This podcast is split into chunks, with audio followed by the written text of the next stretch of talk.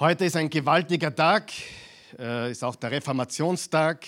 Ich bin schon ein bisschen ein Martin Luther-Fan, muss ich sagen. Ich unterschreibe nicht alles, was er gesagt hat, aber im Grunde genommen ist heute ein gewaltiger Tag für uns. Wir feiern die Reformation.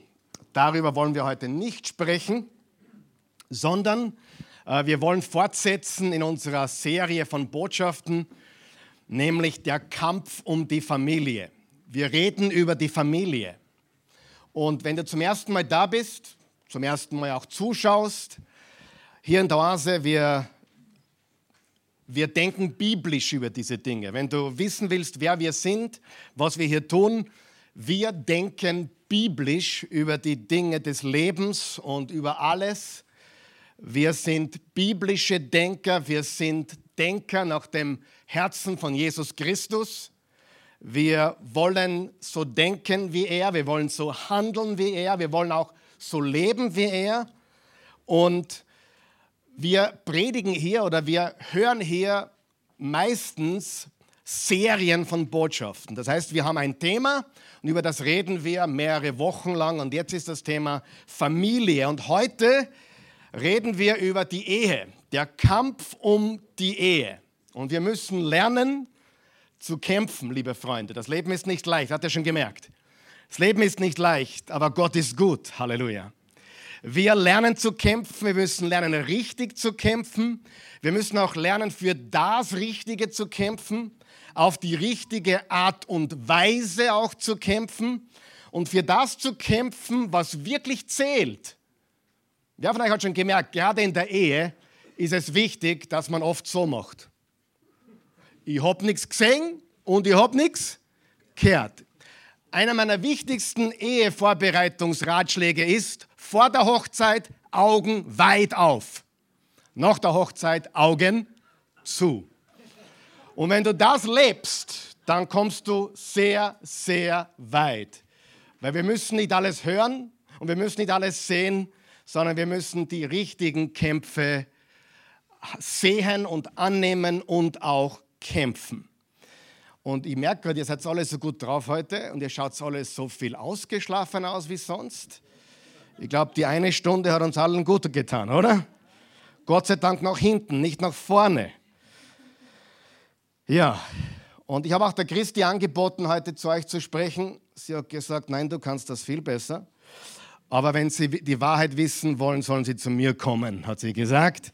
Also ihr könnt, ihr könnt gerne dann zu ihr gehen äh, und sie fragen, ob das alles stimmt, was ich hier erzähle. Wir haben die letzten vier Wochen geredet, heute ist Teil 5 unserer Familienserie.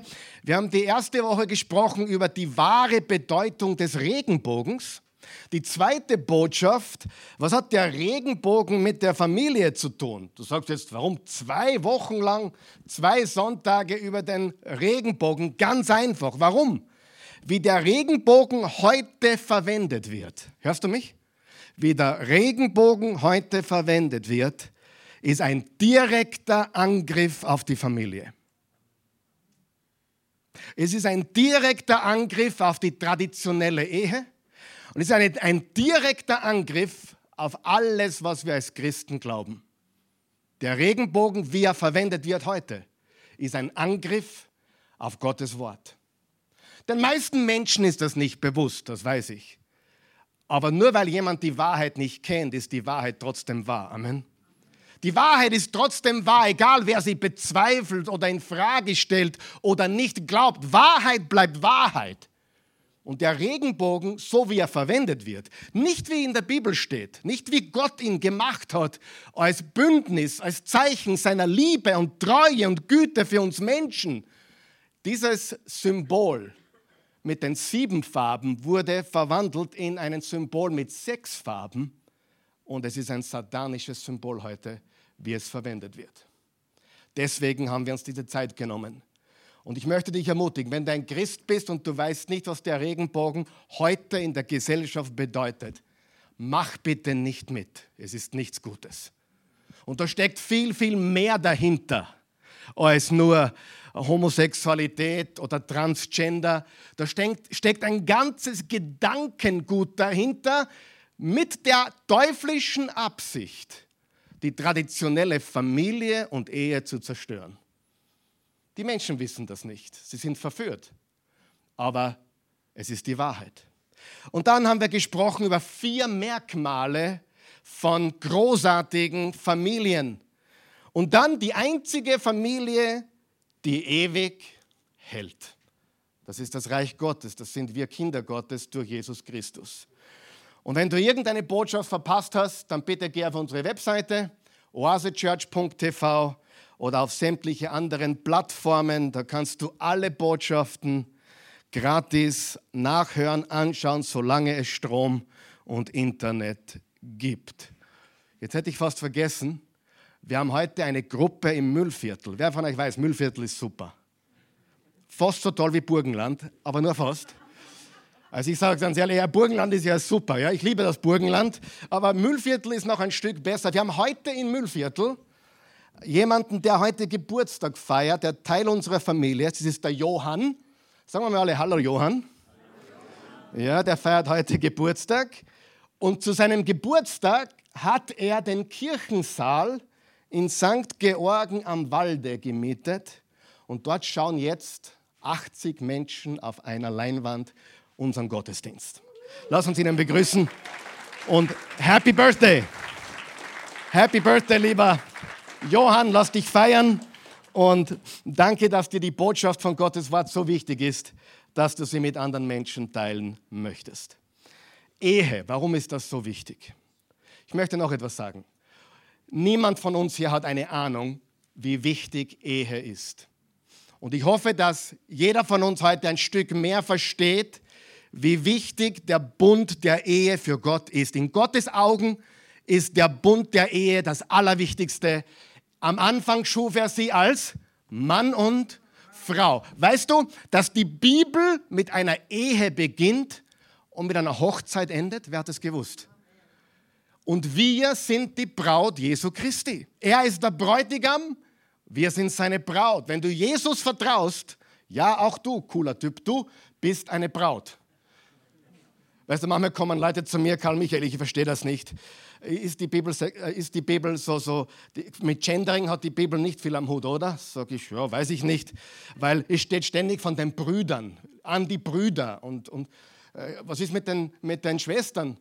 Sage ich, macht nichts, es sind immer beide gemeint. Und auch wenn die Braut gemeint ist oder gesagt wird, dann sind Männer gemeint. Wir sind alle die Braut Jesu Christi. Ja? Wir dürfen den Genderwahn nicht zu weit treiben. Amen, wer ist mit mir? Lass uns bei Gottes Wort bleiben. Es gibt Mann und Frau. Er liebt beide und wir brauchen einander. Halleluja. Ja. Warum ist Ehe so unendlich wichtig? Gesunde Ehen produzieren gesunde Familien. Sind wir noch da?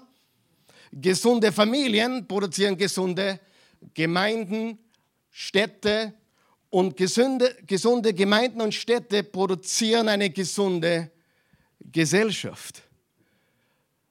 Ich habe über etwas nachgedacht diese Woche. Man, manchmal habe ich komische Gedanken.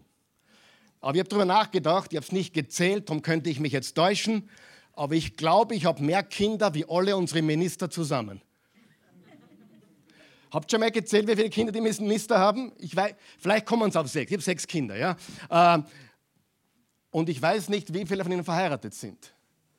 Aber ich glaube, dass da ein großes Manko herrscht in unserer Gesellschaft. Weil die kleinste und wichtigste Zelle der Gesellschaft ist die traditionelle Familie. Ja, liebe Leute, das ist so. Und ich mache nächste Woche einen zweiten Teil, weil ich heute nicht fertig werde. Und ich werde dann nächste Woche noch einiges dazu sagen, weil es so wichtig ist. Beginnen wir im 1. Korinther 7, Vers 7. Und übrigens, alles zieht uns in die andere Richtung. Wer hat das schon gemerkt? Alles zieht uns in die andere Richtung. Niemand fördert in Wirklichkeit die traditionelle Ehe. Im 1. Korinther 7, Vers 7 steht, wir sind alle gleich. Wer ist froh darüber, dass wir alle gleich sind? Mann, Frau, alle sind wir gleich vor Gott. Gott schenkt manchen die Gabe der Ehe und anderen die Gabe, unverheiratet zu leben. Also, schon mal sehr cool, oder? Manche haben die Gabe zu heiraten und manche haben die Gabe, nicht zu heiraten? Aus meiner Sicht denke ich, die meisten sind dazu berufen zu heiraten. Du sagst jetzt, Karl Michael, Pastor, wie kann ich wissen, ob ich die Gabe habe zum Single bleiben? Das beantworte ich nächste Woche, okay? Na, ich das gleich. Ist okay? Warum? Wie kann ich wissen, dass ich die Gabe habe zum Single bleiben? Danke für die Frage. Wenn du irgendeinen Wunsch hast, dein Leben mit einem Mann oder einer Frau zu teilen, mit einem anderen Geschlecht zu teilen, wenn du irgendein Verlangen im Herzen hast, irgendwann möchte ich doch heiraten, dann hast du die Gabe des Single-Seins nicht. Gott ist nicht brutal, okay? Ich bin immer so überrascht. Ja, hoffentlich schickt Gott mich nicht nach, als Missionar nach Madagaskar. Weißt du was? Wenn Gott dich nach Madagaskar schickt, dann legt er dir zuerst ins Herz eine Liebe für Madagaskar. Amen. Weißt du, mit 23 als guter Oberösterreicher äh, war mein Lieblingsbundesland in ganz Österreich Wien. Nicht. Wien war mein absolutes Anti-Lieblingsbundesland. Ja? Als guter Oberösterreicher, Werner Bazi, Wien, nein, danke. Und dann plötzlich, drei Jahre später, bin ich in Wien, also im, im Raum von Wien und Pastor hier. Gott hat Humor, wer weiß das? Weißt du was? Weder meine Frau noch ich noch meine Kinder könnten sich vorstellen, im Moment irgendwo anders zu leben. Warum? Weil wo Gott uns beruft, gibt er auch eine Liebe ins Herz. Amen. Und wenn du den Wunsch von Gott hast, dass du irgendwann einmal heiraten willst, dann ist deine Gabe von Gott zu heiraten. Sind wir da klar? Wenn du aber den Wunsch nicht hast und sagst, na, ich möchte Single bleiben, weil äh, ich habe ja einen anderen Plan oder Gott hat einen anderen Plan für mich, dann ist das absolut Gottes Plan für dein Leben. Und weißt du, dann fehlt dir auch nichts. Dann fehlt dir auch nichts. Und das ist sehr, sehr wichtig. Aber jetzt kommt was ganz Wichtiges. Egal, ob du noch nie verheiratet warst, geschieden bist, getrennt bist, verwitwet bist, verheiratet bist jetzt, egal in welchem Stand du dich jetzt befindest, jetzt. Der nächste Vers gilt für uns alle. Wie viele? Wie viele? Für uns alle. Lesen wir gemeinsam laut. Die Ehe soll von allen in Ehren gehalten werden. Noch einmal bitte laut. Die Ehe soll von allen in Ehren gehalten werden. Amen, von allen. Jeder und alle sollten die Ehe in Ehren halten. Und die traurige Wahrheit ist, dass das in unserer Gesellschaft überhaupt nicht mehr der Fall ist. Die Ehe wird nicht mehr in Ehren gehalten. Im Gegenteil, die Ehe wird als irrelevant abgetan.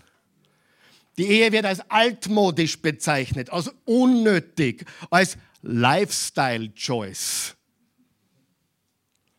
Die Ehe wird erniedrigt von vielen Menschen, für manche sogar ein Karrierebuster. Nicht Karrierebooster, sondern Buster. Also wenn du, wenn du Karriere machen willst, warum willst du heiraten? Das stört nur. Und die Wahrheit ist, so denken ein Großteil unserer Welt.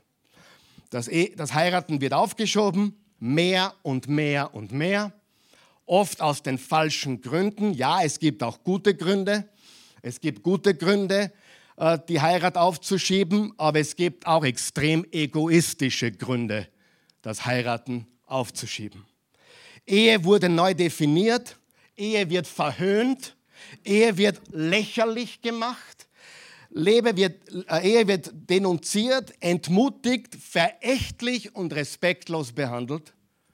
Wir leben in keiner Gesellschaft, wo die Ehe in Ehren gehalten wird.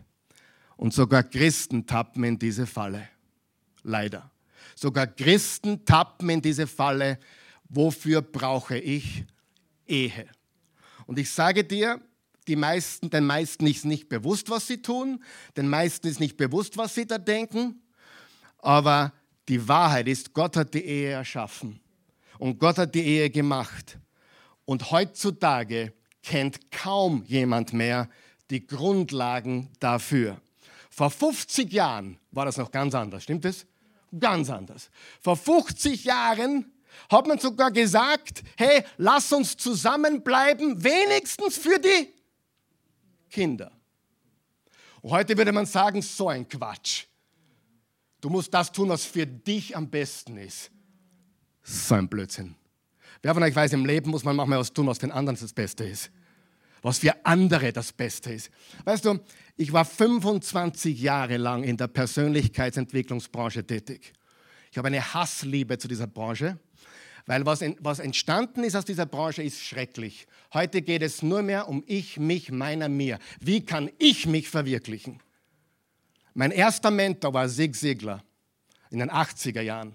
Und der hat gesagt, wenn du glücklich sein willst, dann tue das Beste und das Wichtigste für andere Menschen. Heute komplett anders. Wenn dir die Leute nicht gut tun, dann trenn dich von ihnen. Wenn dir der nicht gut tut, dann schneid ihn ab. Entferne jeden und jeden aus deinem Leben, der nicht gut für dich ist. Wer von euch weiß, das ist Quatsch. Absoluter Quatsch. Natürlich, manchmal muss man schauen, ob ich stark, stark genug bin für gewisse Menschen. Aber eines ist klar. Im Leben geht es nicht darum, dass ich immer meinen Vorteil habe, sondern es geht darum, dass Liebe gewinnt. Liebe gewinnt. Und wenn das bedeutet, ich bleibe für die Kinder verheiratet, dann bedeutet das, ich bleibe für die Kinder verheiratet. Und möglicherweise, wenn wir wieder tun, was wir damals getan haben, vielleicht könnte es sein, verlieben wir uns tatsächlich wieder. Wer hat das schon gemerkt? Gefühle folgen Handlungen, nicht umgekehrt. Wenn du ins Fitnessstudio gehst, manchmal willst du überhaupt nicht, dann beginnst du zu trainieren und plötzlich kommen was? Gefühle. Oder du nimmst ein Buch in die Hand, die Bibel, und du beginnst sie zu lesen. Am Anfang überhaupt keinen Bock. Du liest zehn Minuten, was passiert? Plötzlich kannst du nicht mehr aufhören.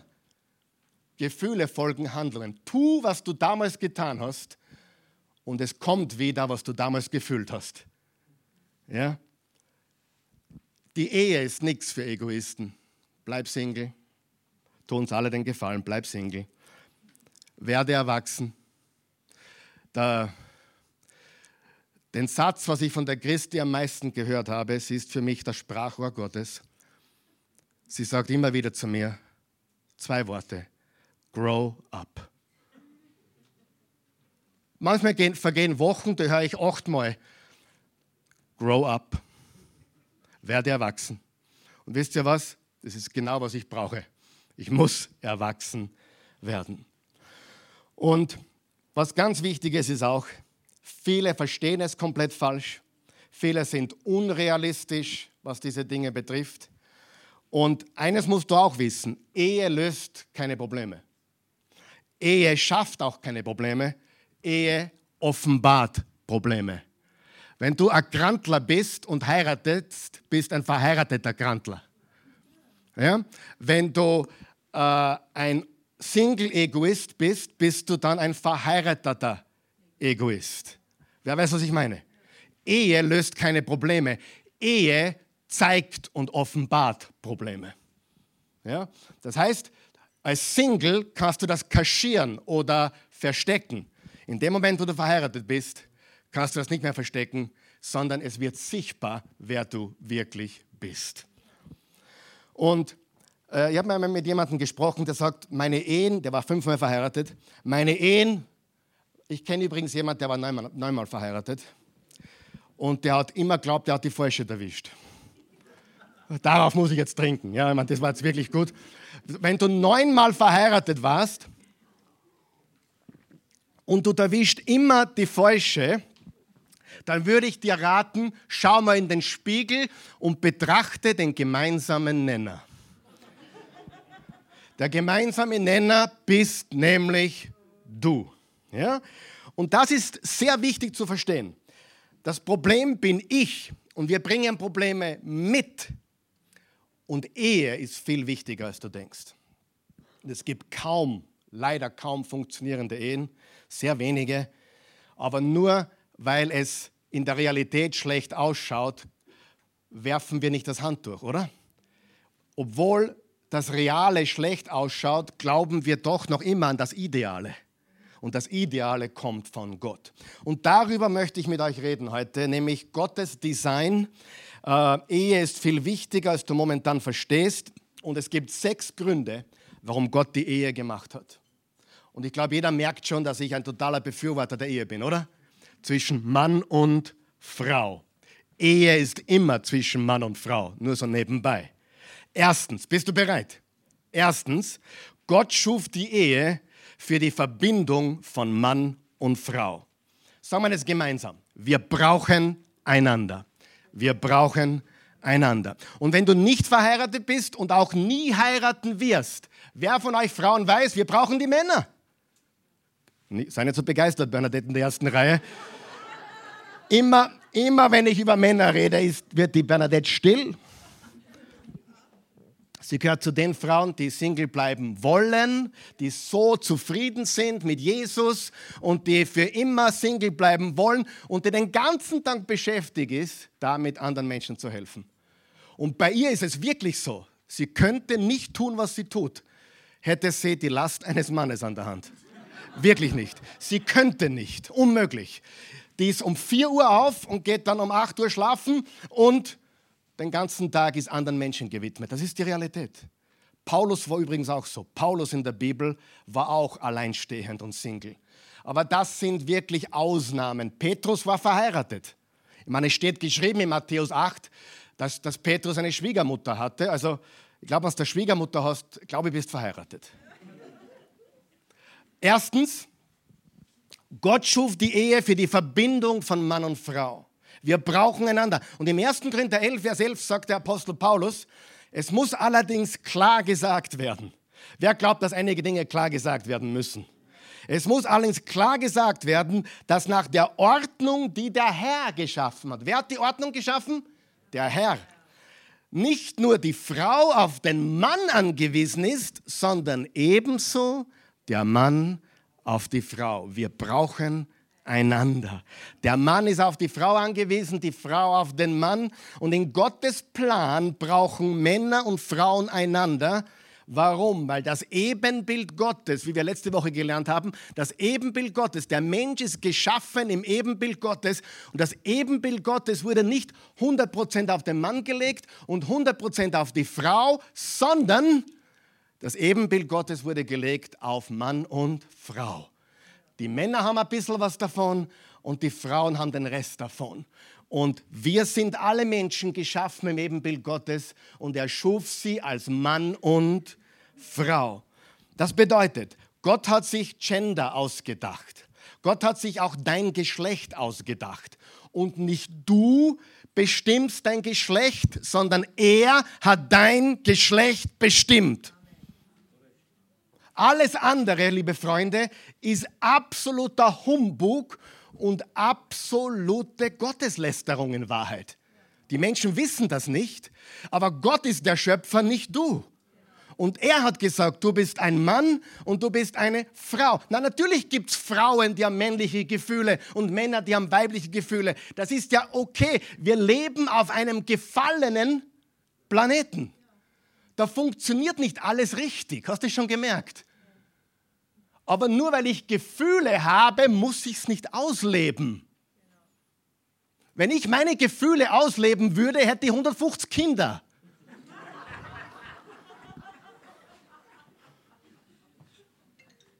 Ja? Ja, vielleicht noch, versteht ihr, was ich meine?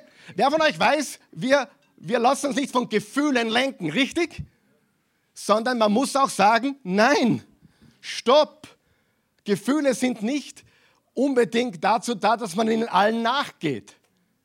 Wer von euch weiß, manchmal tut man gut daran, gewisse Gefühle zu bremsen und zu sagen, nein, nicht weiter und da stoppen wir jetzt, weil es das Beste ist, weil es gesund ist, weil es heilig ist, weil es richtig ist.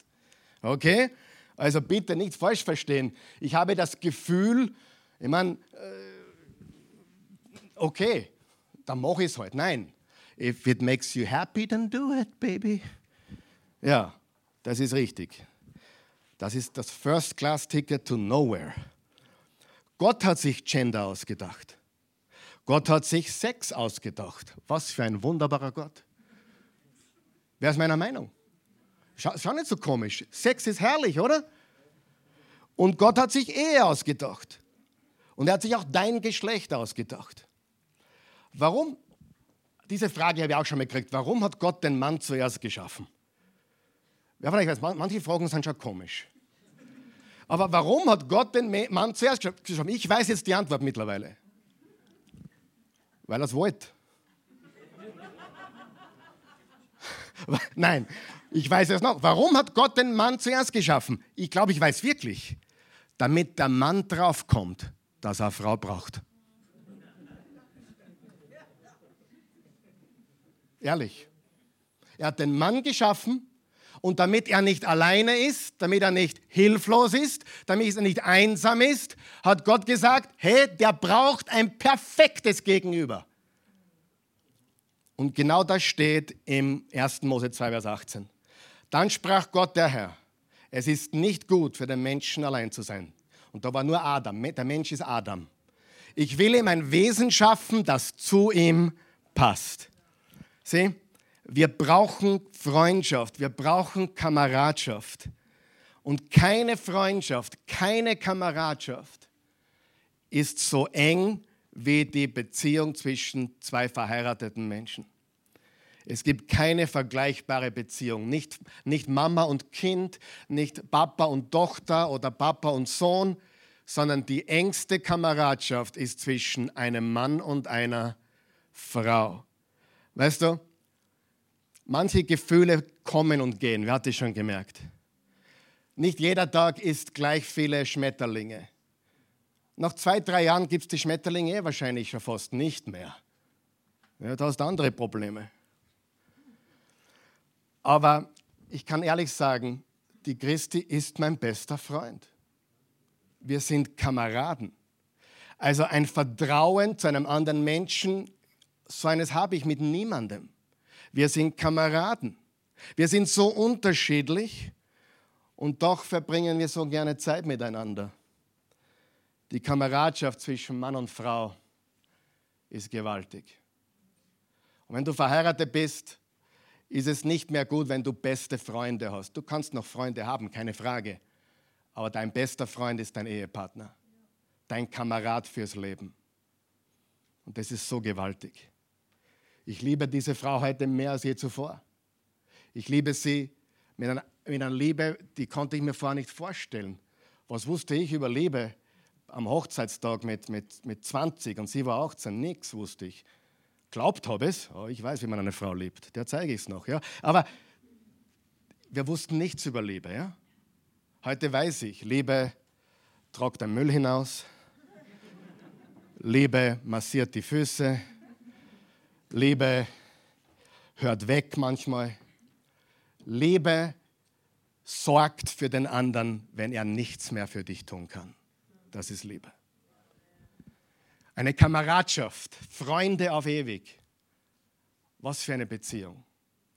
Und die mich nicht kennen, wir sind im 31. Ehejahr. Ich weiß, wir haben uns sehr jung kennengelernt. Sie war 15, ich war 17. Einige haben gesagt, es wird nichts. Bei der Hochzeit haben einige gemunkelt, das ist heute nicht lang. Und wir, ich habe zu ihr rübergeschaut und gesagt, die haben keine Ahnung, was sie reden. Aber ganz ehrlich, die Liebe zu meiner Frau ist heute so stark wie noch nie zuvor. Eine Kameradschaft, eine Freundschaft, keine vergleichbar wie diese Ehebeziehung. Jesus hat gesagt in Markus 10, doch der Wille Gottes, unterstreicht ihr bitte Wille Gottes, wird schon vom Beginn der Schöpfung deutlich.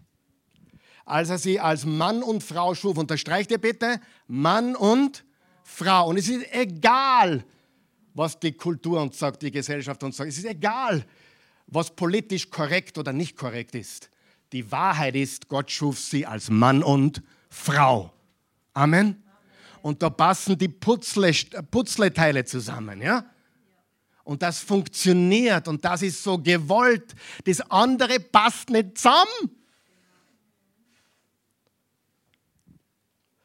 Deshalb wird ein Mann Vater und Mutter verlassen und sich an seine Frau binden. Und die beiden werden zu einer Einheit. Dann sind sie nicht mehr zwei, sondern eins. Und niemand darf sie trennen. Denn Gott hat sie zusammengebracht. Wow. Was lernen wir? Gott erfand die Ehe. Halleluja. Zweitens, Ehe ist zwischen einem Mann und einer Frau. Und drittens, Ehe ist dauerhaft. Frage, wer glaubt das heute noch? Wer in deiner Firma glaubt das heute noch? Wer dort, wo du arbeitest, glaubt das noch? Aber es ist trotzdem die Wahrheit. Es ist trotzdem die Wahrheit. Ich habe mittlerweile 300, 400 Hochzeiten gehalten. Ich liebe sie. Ich mache auch Beerdigungen. Ich muss ganz ehrlich sagen, die Hochzeiten mache ich lieber wie die Beerdigungen. Aber dann, es gibt was bei Beerdigungen, das was besser ist. Nämlich, bei Beerdigungen hören dir die Leute zu. Jeder, da hört jeder zu. Und da ist immer die Gelegenheit, das Evangelium so zu platzieren, dass niemand aus kann. Deswegen liebe ich Beerdigungen, obwohl ich sie hasse. Bei Hochzeiten hört da keiner zu. Ich meine, einige in der Crowd, maybe, aber die Eheleute sind schon ganz woanders. Die hören nicht zu. Da musst du vorher deine Arbeit getan haben in der Vorbereitung. Und was ich an der modernen Hochzeit liebe, ist, viele schreiben heutzutage ihre eigenen Gelübde. Ja? Und ich finde das gut, aber es ist ein Problem auch, denn viele lassen Gott weg. Sie, ich habe schon viele selbstgeschriebene Gelübde gehört bei Hochzeiten und die sind dann schon sehr seicht manchmal. Zum Beispiel, ich werde dich lieben, solange die Sonne scheint. Ich tue jetzt ein bisschen übertreiben, okay? Oder ich liebe dich, weil du mir so wunderbare Gefühle gibst. Was ist, wenn die Sonne nicht mehr scheint? Und was ist, wenn du im Krankenhaus liegst und du mir nicht die Gefühle geben kannst wie damals? Oder du bist so, ich liebe dich, weil du bist so wunderbar und wunderschön. Das habe ich schon gehört. Äh, ich will euch nicht den Tag verderben, aber Schönheit vergeht. Ihre Schönheit vergeht und deine ist schon längst vergangen. Das haben wir uns da klar, ja? Du bist schon lange nicht mehr schön und äh, ihre wird auch noch vergehen. Weißt du, viele verwechseln die Hochzeit mit einem 36 Monate Leasing für einen Mercedes. Ja? Das ist nicht. Es ist ein Bund fürs Leben.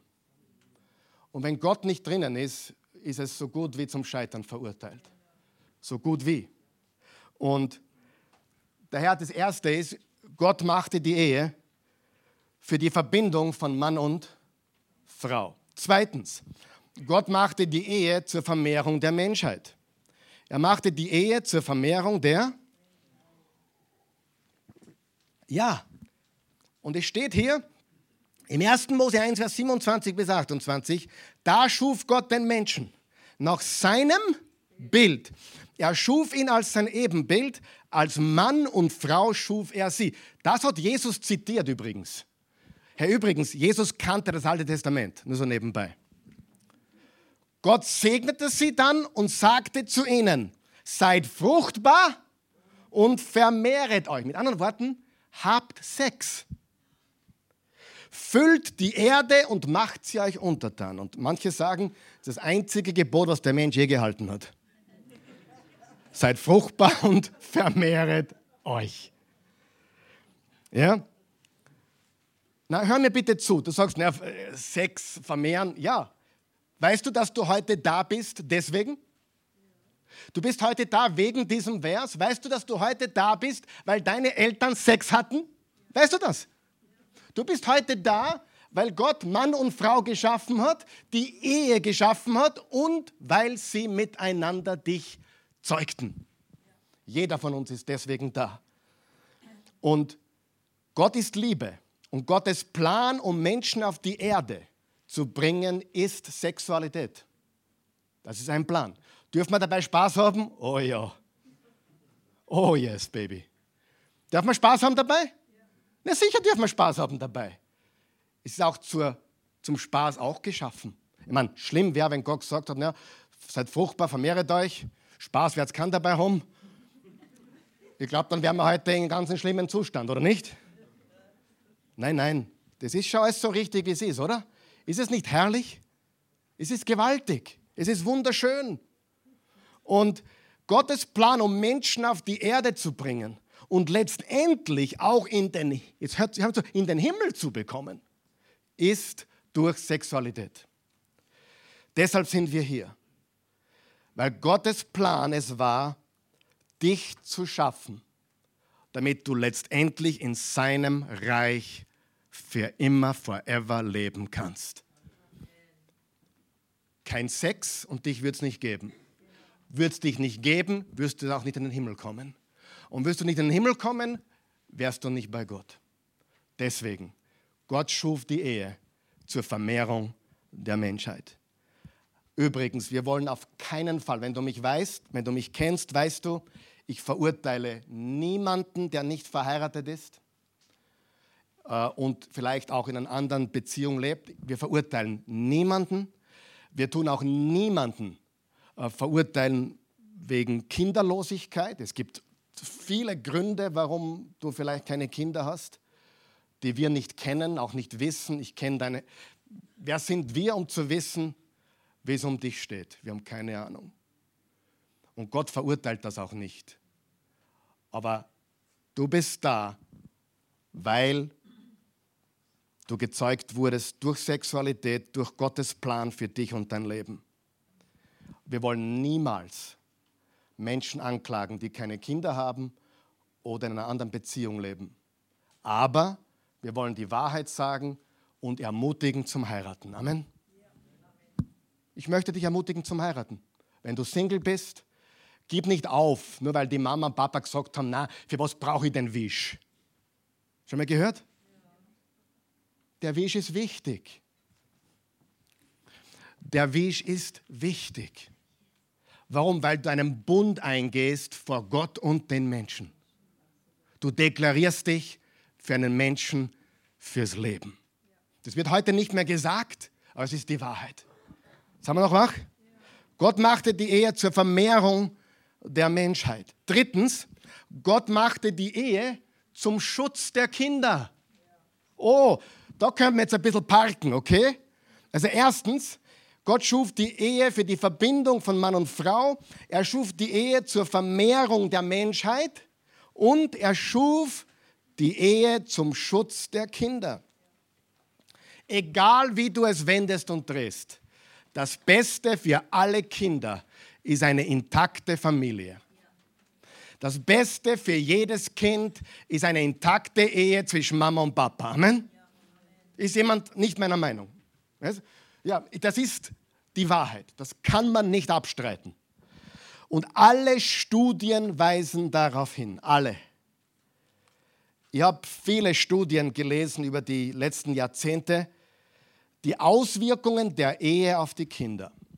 Jetzt hör mir gut zu. Du kannst es selber studieren, aber es gibt hunderte Studien darüber, die letztendlich alle zum selben Schluss kommen. Ohne beider Eltern, also wenn beide Eltern nicht da sind, ist die Sucht und Abhängigkeiten wahrscheinlicher. Selbstmord ist wahrscheinlicher. Gefängnis und Kriminalität ist wahrscheinlicher.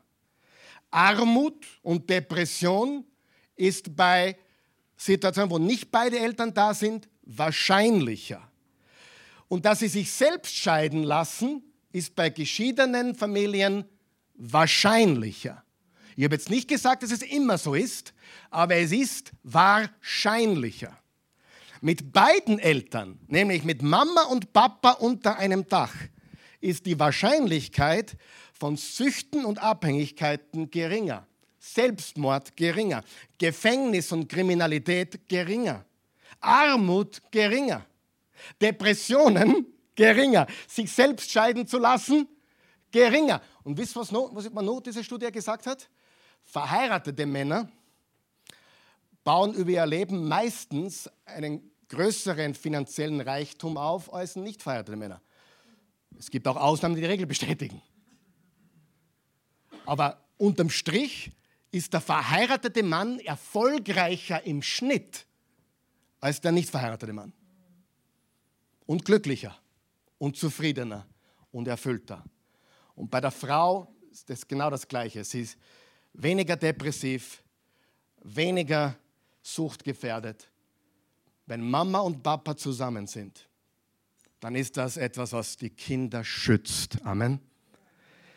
Ich weiß, ich rede jetzt über Ideale, die es in der realen Welt fast nicht mehr gibt. Und trotzdem glauben wir an die Wahrheit, oder? Und trotzdem werden wir dafür kämpfen. Und meine Vision ist eine nächste Generation, die das wieder checkt in unserer Gesellschaft. Es muss wieder geheiratet werden und es muss wieder viele Kinder geben. Ihr seid begeistert heute. Warum sage ich das alles? Gottes Wege funktionieren einfach besser. Es gibt das Reale, aber deshalb werfen wir das Ideale nicht hinaus. Und die Interessen von Kindern werden am besten gewahrt in einer intakten Familie. Sprüche 14, 26. In der Gott, hör mir zu, lies es gemeinsam mit mir. In der Gottesfurcht liegt eine starke Sicherheit. Und auch die Kinder eines solchen haben darin eine Zuflucht. Was ist die Gottesfurcht? Die Gottesfurcht ist, dass wir Gott lieben, dass wir Gott ehren, dass wir Gott an erster Stelle haben. Trachtet zuerst nach dem Reich Gottes und seiner Gerechtigkeit und alles andere wird euch dazugegeben werden. Matthäus 6, Vers 33. In der Gottesfurcht liegt eine starke Sicherheit und auch die Kinder eines solchen haben darin eine Zuflucht. Und genau das braucht ein Kind. Sicherheit und Zuflucht. Sicherheit und Zuflucht. Und wenn es bedeutet, zusammen zu bleiben wegen der Kinder, dann bleiben wir zusammen für die Kinder. Weil es geht nicht um mich, es geht um viel was Größeres. Es geht um uns. Eine, eine Ehe mit ich, ich, ich funktioniert nicht. Jetzt sind wir wir. Und das ist ganz wichtig. Das führt mich zum vierten Punkt. Gott machte die Ehe zur Vollendung unseres Charakters. Erstens, Gott machte die Ehe für die Verbindung von Mann und Frau. Zweitens, zur Vermehrung der Menschheit. Drittens, zum Schutz der Kinder. Und drittens, viertens, Gott machte die Ehe zur Vollendung unseres Charakters. Was lernen wir in jeder Beziehung und vor allem in der Ehe? Wir lernen, selbstlos zu werden. Ich verrate dich jetzt etwas. Als du geboren wurdest, warst du egoistisch. Ein Baby denkt nur an sich. Ein Baby hat keine Kapazität, an die Mama, den Papa zu denken. Das bitzelt, wenn es einen Hunger hat und es schreit, wenn es die Hosen voll hat. Es geht nur um mich. Ich, mich, meiner, mir, wir vier. Und einer der wichtigsten Erkenntnisse des Lebens, und das lehrt uns die Ehe, es geht nicht um dich. Babys sind Egoisten. Wie viele von euch Frauen kennen aber große Babys? nicht so ehrlich, nicht so aufschlag. Wie viele von euch Männer kennen aber große Babys? Babys sind Egoisten. Was habe ich zuerst gesagt, dass die Christi immer zu mir sagt? Grow up. Wisst ihr, was Nu sagt? Quit being a baby. Das wechselt sie so ab, ja? Grow up, quit being a baby. Grow up, quit being a baby. Werd erwachsen, hör auf ein Baby zu sein. Hilft's was? Keine Ahnung. Aber in der Ehe lernen wir zu lieben. Wir lernen selbstlos zu werden. Im Sprüche 18 steht, der Eigenbrötler tut nur, was ihm in seinen Kram passt. Heftig wehrt er sich gegen jede bessere Einsicht. Ein Eigenbrötler, ein Egoist, ein Eigensinniger tut nur, was ihm in den Kram passt. Die Ehe ist ein lebenslanger Kurs darin, zu lernen, selbstlos zu werden. Und das ist ein Lieblingswort von meiner Frau. Meine Frau ist Amerikanerin und eines der ersten Worte, die sie auf Deutsch gelernt, gelernt, hat, gelernt hat, war gratis. gratis, das gefällt ihr. Gratis. Es war so lustig. Ich habe die Christi rübergebracht 1991. Wir haben geheiratet am 18. Mai 91, das war das letzte, im letzten Jahrhundert, ja, äh, nur so nebenbei. Und dann sind wir drei, drei Monate mit dem Zug durch Europa gedüst. Wir hatten so ein Euro-Rail-Ticket und wir wurden abgeholt vom Flughafen in München. Wir haben damals in Oberösterreich äh, unseren Stützpunkt gehabt, sozusagen, in der Nähe von Linz, also in Wels. Und wir, wir, die Christi, kein Wort Deutsch, also null. Wirklich kein Wort Deutsch, außer ich liebe dich. Das habe ich ihr beibracht. Ich liebe dich. Ich liebe dich. Na, ich liebe dich. Heute kann sie sehr gut Deutsch. Und dann fahren wir so auf die Autobahn. Erstens einmal hat sie die Geschwindigkeiten noch nicht gekannt, deutsche Autobahnen. Und dann zweitens Ausfahrt. Die war komplett fertig. Ausfahrt. Der Witz ist jetzt nicht rübergekommen, aber ist wurscht. Du mal googeln, was Falt auf, auf, auf, auf, Deutsch heißt, ja, dann kannst du es vielleicht schätzen. Falt heißt anfahren lassen. Ja? Und sie, sie hat, ja, sie, die haut sie die ganze Zeit Ausfalt, Ausfalt, Ausfalt. Wir haben uns alle gewundert, was hat, aber sie hat immer nur Ausfalt gelesen. Aber sie, sie hat mir viel beigebracht. Und die Ehe ist ein lebenslanger Kurs darin, zu lernen, selbstlos zu werden. Und er ist gratis. Nicht mehr ich, sondern wir. Die Ehe ist das Labor, um Liebe zu lernen. Wie oft als Pastor, glaubst du, habe ich gehört, Pastor, was ist Gottes Wille für mein Leben? Willst du das wissen? Ich sage das jetzt. Gott will dich immer mehr wie Jesus machen. Gott will dich immer mehr wie Jesus machen. Gott will dich immer mehr wie Jesus machen. Und da hat er bei mir noch viel Arbeit. Und bei dir auch noch ein bisschen. Aber Gottes Wille ist ganz einfach. Er will dich heilig machen, nicht happy machen. Oh, ist nicht Happiness das Größte? Nein. Und happy, glücklich als Ziel zu haben, ist wie ein Schmetterling zu greifen. Denn der wischt nie. Wenn dein Ziel ist, glücklich zu sein, wirst du deinen Schmetterling nie erwischen. Nie. Deswegen hör auf, glücklich sein als Ziel zu haben. Wenn du das Ziel hast, heilig zu sein, so wie Jesus zu werden, bist du automatisch glücklich. Ja oder nein? Heilig führt zu happy. Und da haben wir noch viel Arbeit vor uns, keine Frage. Aber die Ehe ist ein lebenslanger Kurs darin, lieben zu lernen, wie Jesus zu werden. Und jetzt kommt der Höhepunkt der heutigen Botschaft. Das Nummer eins Werkzeug, das Gott verwendet, um dich zu verändern, ist dein Ehepartner. Du sagst, naja, das, jetzt, jetzt verstehe ich alles. Ich werde ständig herausgefordert, ständig werde ich da auf die Probe gestellt und versucht und ständig ja, muss ich mich in Geduld üben und vergeben. Und das erste und wichtigste Werkzeug, das Gott hat, um dich zu verändern, deinen Charakter zu formen, ist dein Ehepartner. Jeden Tag bekommst du unzählige Gelegenheiten, nicht nur an dich selbst zu denken. Römer 12, Vers 9 und 10. Liebe muss echt sein, ohne Heuchelei. Verabscheut das Böse, haltet am Guten fest, seid einander in herzlicher, geschwisterlicher Liebe zugetan, übertrefft euch in gegenseitigem Respekt. Was wäre, wenn du aufstehen würdest und dir denken würdest, heute will ich meine Frau, meinen Mann übertreffen in der Liebe. Heute will ich sie, ihn übertreffen im Geben, im Dienen, im Respekt. Heute will ich alles übertreffen. Ich will sie über alles respektieren. Wie gesagt, ich wusste nichts über Liebe, als ich geheiratet habe. Heute weiß ich ein bisschen was. Gehen wir zum fünften Punkt. Gott hat die Ehe für den Aufbau der Gesellschaft geschaffen. Für den Aufbau der Gesellschaft. Ich weiß, es sind einige hier, die kennen Geschichte sehr gut. Und du weißt auch, dass der Grundbaustein für jede Gesellschaft ist die Familie. Und wenn du Geschichte kennst, weißt du, dort wo es starke Ehen gab, dort wo es starke Familien gab, gab es starke Nationen und starke Reiche. Und dort wo Ehen und Familien schwach sind, bricht alles zusammen. Liebe Freunde, darf ich kurz politisch werden? Du brauchst kein Raketenwissenschaftler sein, um zu verstehen, was mit unserer Gesellschaft los ist, was in unserer Politik los ist.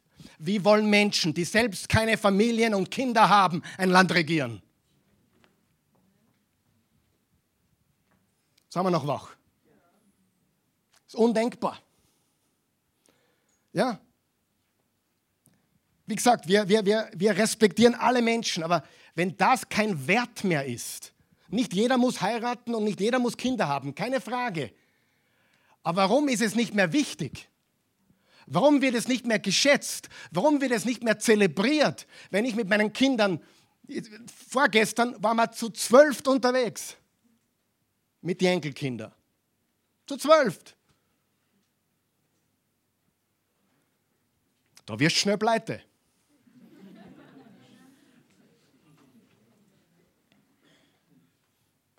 Aber jeder Cent ist es wert. Wer weiß das, was ich meine? Jeder Cent ist es wert. Meine Güte, wenn du da sparst, dann bist du nicht zum Retten. Wenn du da knausrig bist, bist du nicht zum Retten. Richtig? Aber Faktum ist, früher wurden wir immer komisch angeschaut und dann wurden auch so Aussagen, sind die alle von ihm? Sind die alle, sind die alle von dir? Natürlich sind die alle von mir. Da gibt es keinen Zweifel darüber. Bei dem Mann, wenn wir es anschauen.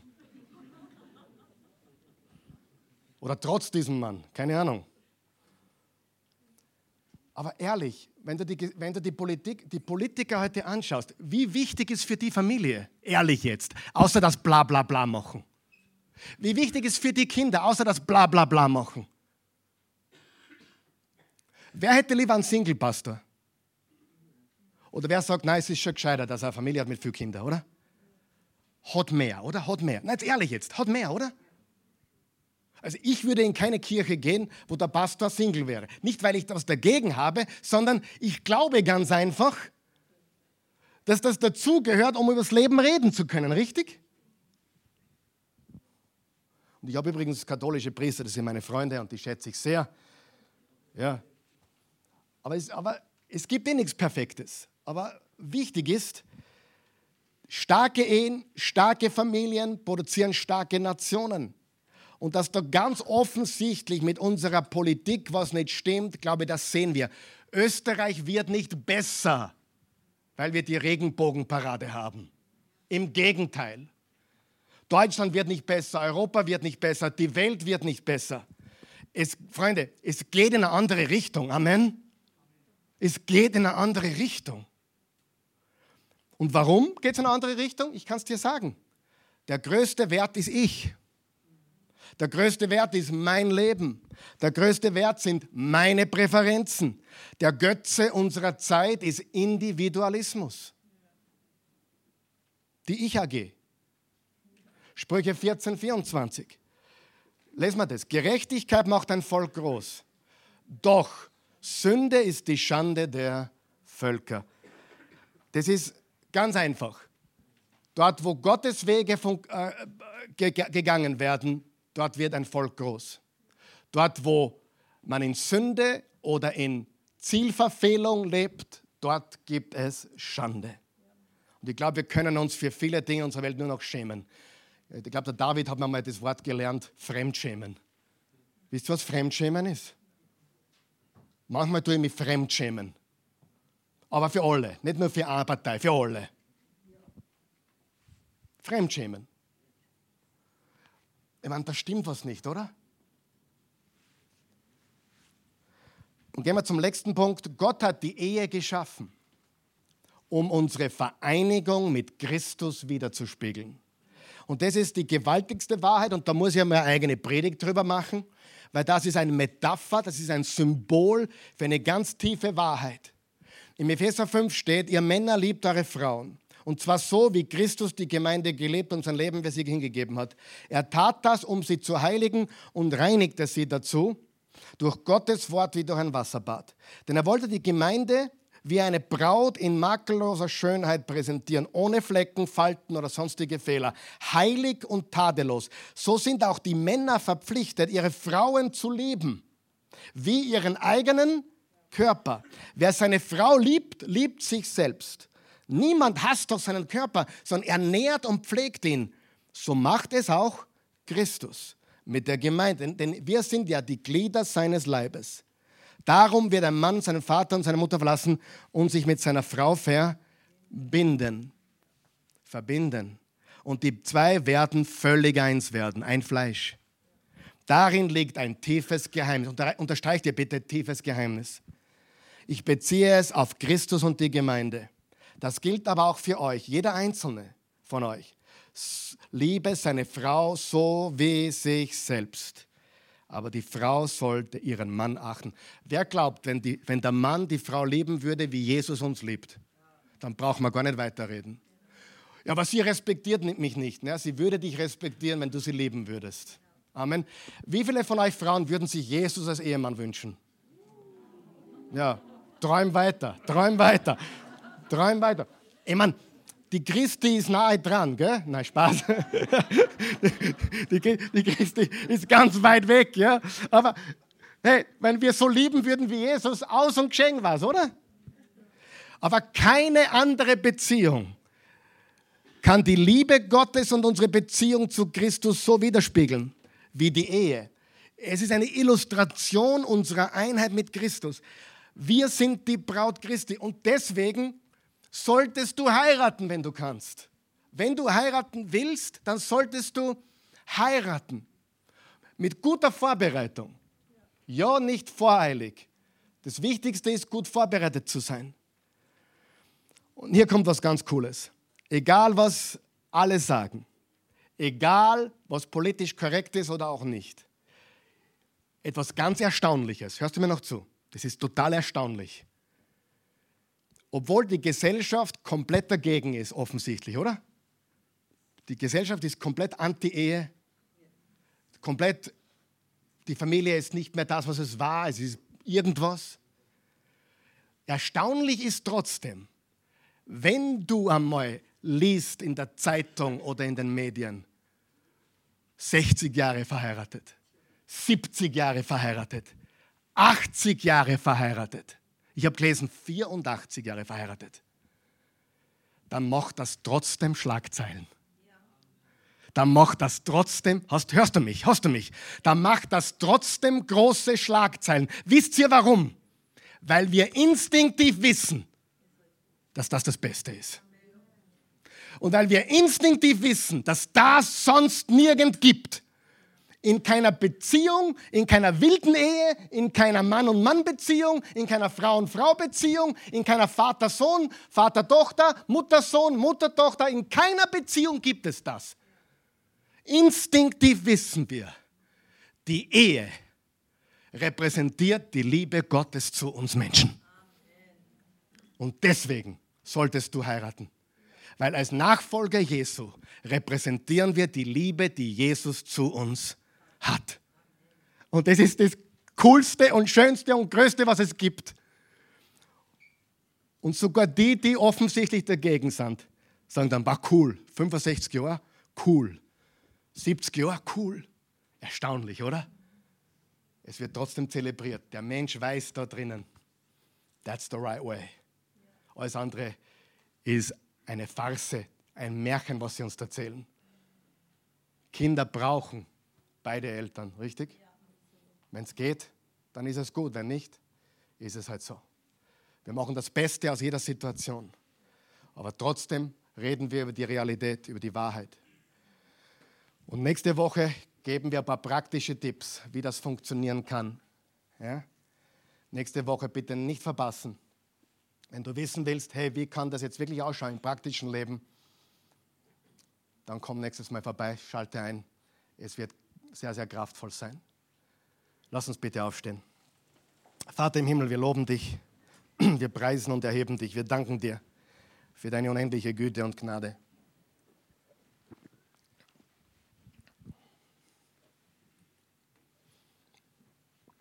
Ich danke dir für jeden Menschen, der hier ist, der da ist, die zu Hause sind. Gott, ich will dir einfach Danke sagen, dass du uns Menschen liebst und dass du durch Jesus das gezeigt hast. Gott, niemand soll das Gefühl haben,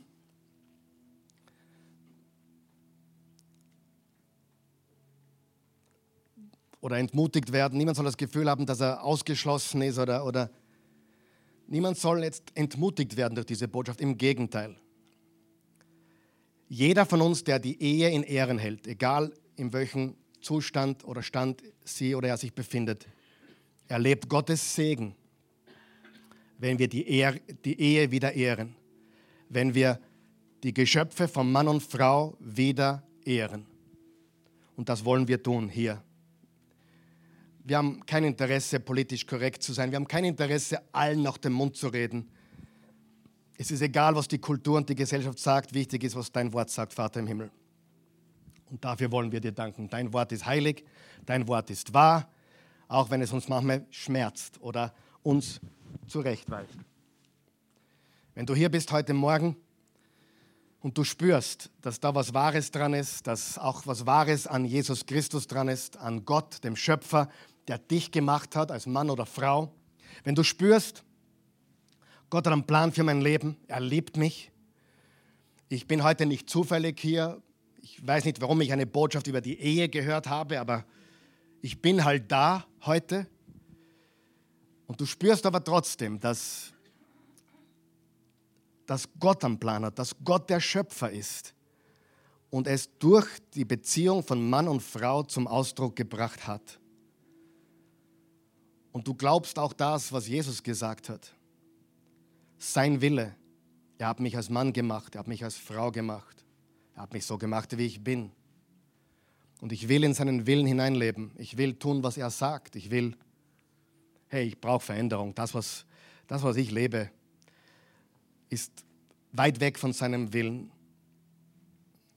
Du spürst, dass du Vergebung brauchst. Du spürst, dass du ja, gesündigt hast.